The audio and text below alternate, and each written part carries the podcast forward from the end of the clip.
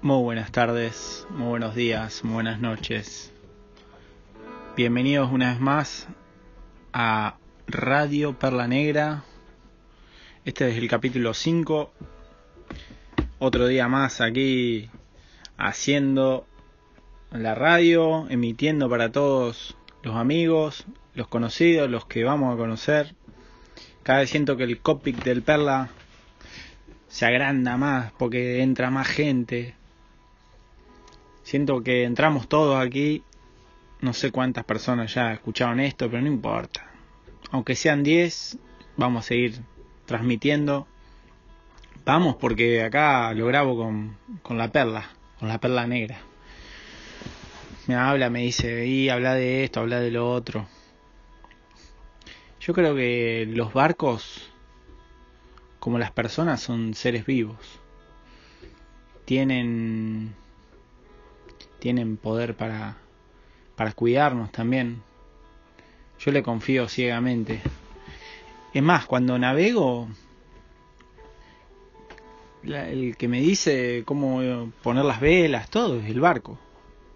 El que no entienda que el barco es un ser vivo, no entiende de nada, decía Montesier. El tío Bernie hablaba mucho con su barco, el Joshua. La comunión que se genera con el barco es como una especie de comunión con uno mismo, pero el barco nos cuida. Ahí afuera lo más importante, más que nosotros, nuestra salud es la del barco. Siempre dicen que, que primero el barco y después uno. No, bueno, pero quiero comer ahora. No, no, primero el barco. A mí me pasa algo cuando voy navegando al atardecer, así, ya voy mirando un poco cómo va a ser todo. Y ahí empiezo a hablar con, con mi barco, con el Perla. Empiezo a dialogar y a ver, bueno, ¿qué ponemos? Dejamos toda la lleno, hacemos un rizo en la mayor. El, la trinqueta, a ver.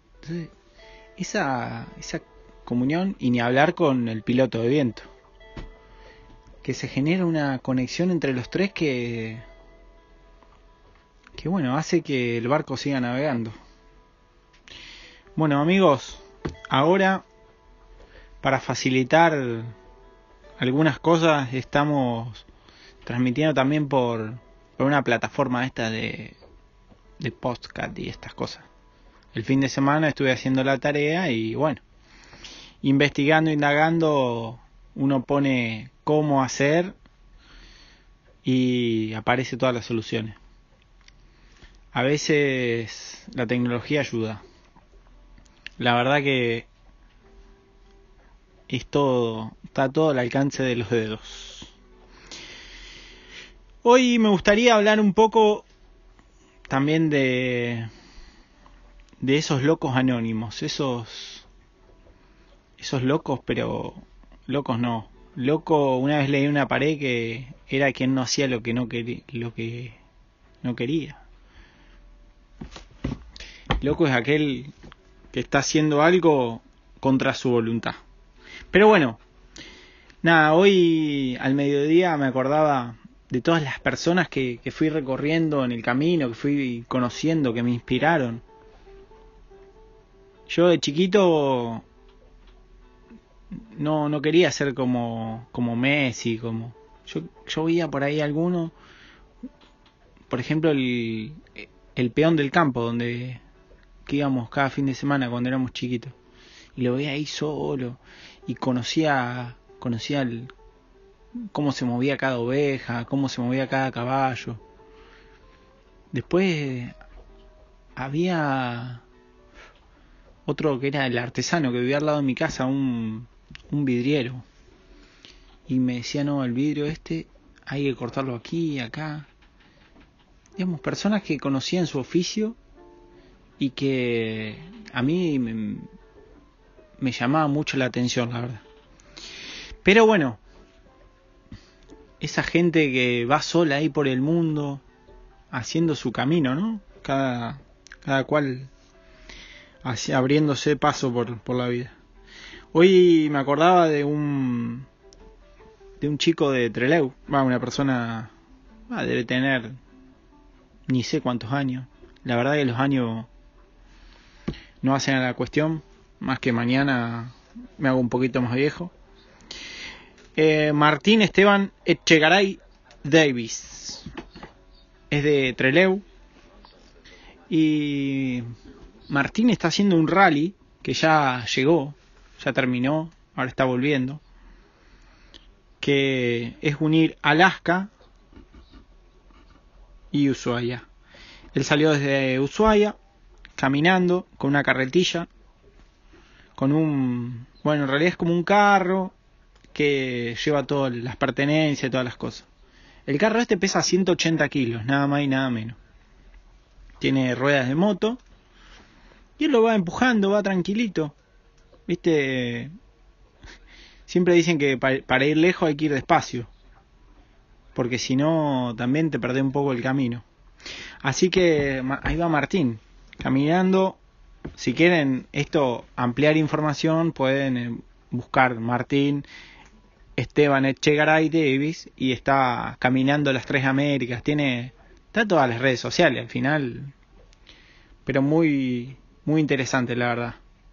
Pero esto me hacía acordar, también había muchas personas que que conocí en, mi vida que iban ahí navegando por su cuenta.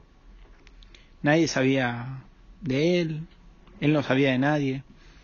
Personaje anónimo totalmente, pero que estaban haciendo con su vida lo que ellos más querían. Hay una cosa que se llama el pensamiento y otra la acción. Si yo pienso una cosa y hago la otra,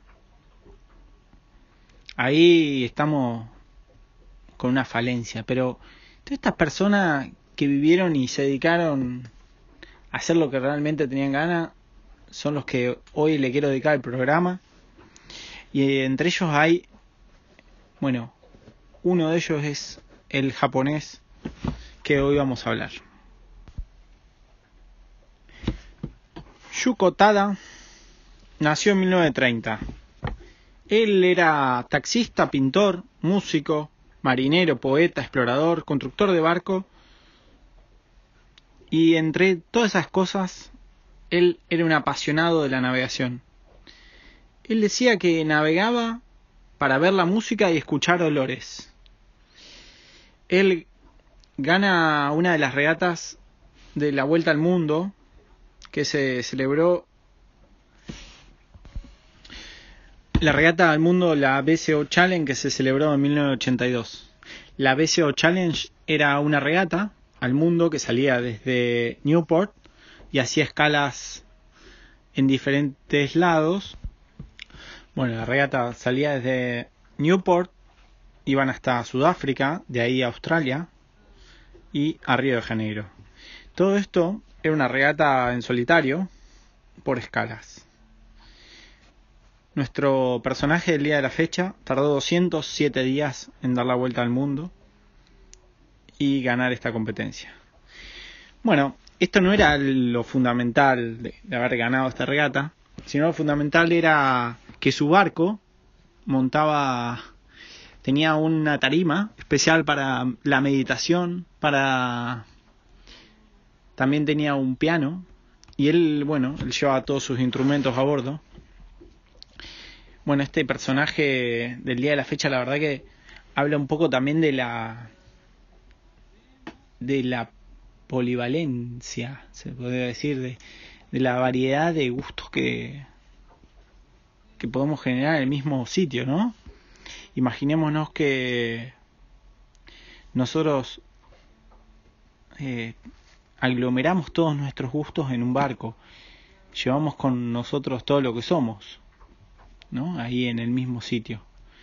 Y este personaje que termina de ganar la regata, y la verdad que él volvía a Japón y volvía a trabajar el taxi, no era que volvía y nada, un, era una persona con sponsor, él volvía a su taxi amado. En sus ratos pintaba cuadros abstractos. Era una persona muy bohemia, era budista. Y por lo que podemos leer y todo sobre él, era un apasionado y amaba lo que hacía. No importa si era pintando, si era navegando, él amaba profundamente este deseo, ¿no? Que era navegar la vida. Ustedes se preguntarán cómo una persona así se puede aburrir.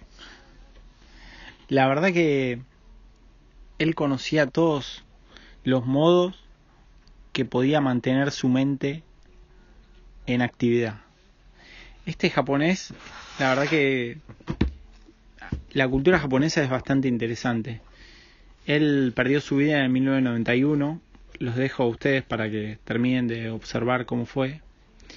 Pero él inspiró a otros, inspiró a varios a, seguir navegando, entre ellos a, a, a, mí, por lo menos.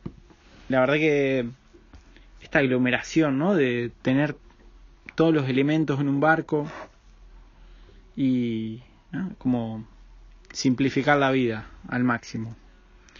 Bueno, vamos a hacerle un homenaje a Yukon Tada y agradecer que sigue habiendo gente como él en este mundo, sigue habiendo esa gente que se apasiona por lo que hace y qué mejor que dedicarle un tango que a mí me gusta que, que se llama Balada para un loco. Los que lo conocen ya lo pueden, se lo pueden ir imaginando. Por cuestiones de legales no podemos poner música de otra persona. Así que cuando termine el audio le ponen play en su reproductor. Un barco, sobre todo si se trata de un velero, es un ser vivo. Alguien dijo alguna vez que del mismo modo que los hombres, estos singulares individuos flotantes se mueven en un elemento inestable, sometidos a sutiles y poderosas influencias, y prefieren ver sus méritos apreciados antes que sus defectos descubiertos. Creo que nunca hubo una verdad como esa. Hay barcos torpes, lentos, veloces, húmedos, caprichosos, astutos, celosos, ingenuos, ingobernables. Hay barcos felices y hay barcos tristes. Hasta en el modo de bornear, cuando están al ancla, se les nota las maneras. Los hay de poco carácter, siempre dispuestos a hacer lo que el hombre que los gobierna quiera. Pero también los hay con personalidad propia, acusada, capaces de tomar por sí mismos decisiones fundamentales para su supervivencia. Yo mismo los he visto en mitad de un chubasco, con un viento inesperado, brutal, que rompió el anemómetro, adoptando la posición correcta a la espera de instrucciones de su patrón, durante el dramático minuto que éste, cegado por la intensa lluvia, Tardó en encender el motor, arriar las velas y hacerse cargo del timón. Un buen barco piensa por sí mismo y es capaz, en las condiciones adecuadas y bien gobernado, de hacer cualquier cosa menos hablar. Incluso, para un oído atento, el casco, al vibrar de la jarcia, al gualdrapeo de las velas, también habla. Por eso, cuando hay mal tiempo y las cosas se ponen duras, el navegante experimentado blasfema, porque nadie es tan proclive a esto como un marino, e insulta a Dios, al mar o a su perra suerte, pero nunca, jamás insulta a su barco. Las clavadas en los pies y una banderita de taxi libre levantada en cada mano. ¿Te reís? Pero solo vos. Bueno, un poquito se podía poner. Gracias Carlitos por enviar el, las estrofas esta. La verdad que el programa se hace entre todos. Y cada uno aporta lo que quiere y, y en base a eso vamos generando un nuevo programa. Me encanta creer que que la madera, todos los barcos de madera, todavía guardan, ¿no? tienen esa memoria adentro. ¿Se acuerdan de cuando flotaban? De cuando eran árbol. Y toda la energía de todos sus tripulantes, de toda la gente que ha navegado, de todos los que han pasado. Los de fibra también. Pero claro, es otra es otra cosa. los barcos cuanto más años tienen mejor navegan. Porque al final, bueno, la selección natural ha hecho que sigan navegando o no. Si era un barco que navegaba mal, se termina destruyendo contra un arrecife. Si era un barco que navegaba bien, sabe llegar al puerto solo. El barco medio que elige. Te dice, acá no, acá sí. Y al final, eso se siente. Decía Yupanqui que la guitarra antes de ser guitarra había sido árbol y en el árbol había un jilguero, un zorzal, un pajarito ahí cantando. Y por eso es que sabe de música. Los instrumentos, ese silencio que se produce cuando se dejan de tocar, absorben toda la energía del lugar. Le agradezco a los músicos, porque la vida sin la música hubiera sido muy aburrida.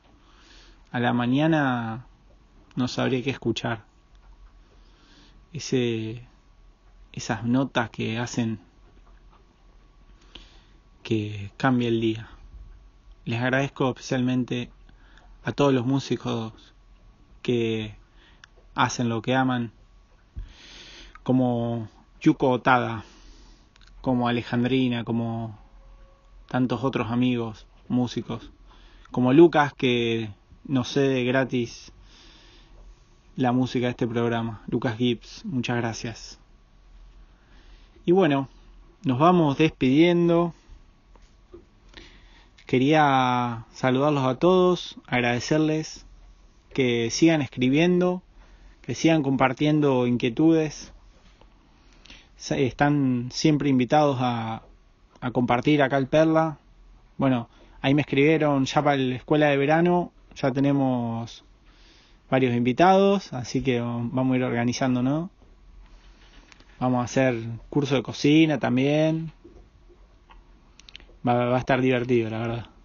Así que bueno, y espero que sigan aprovechando este tiempo de cuarentena para aprender. Ya sabrán lo que hay que aprender. Cada uno encontrará algo.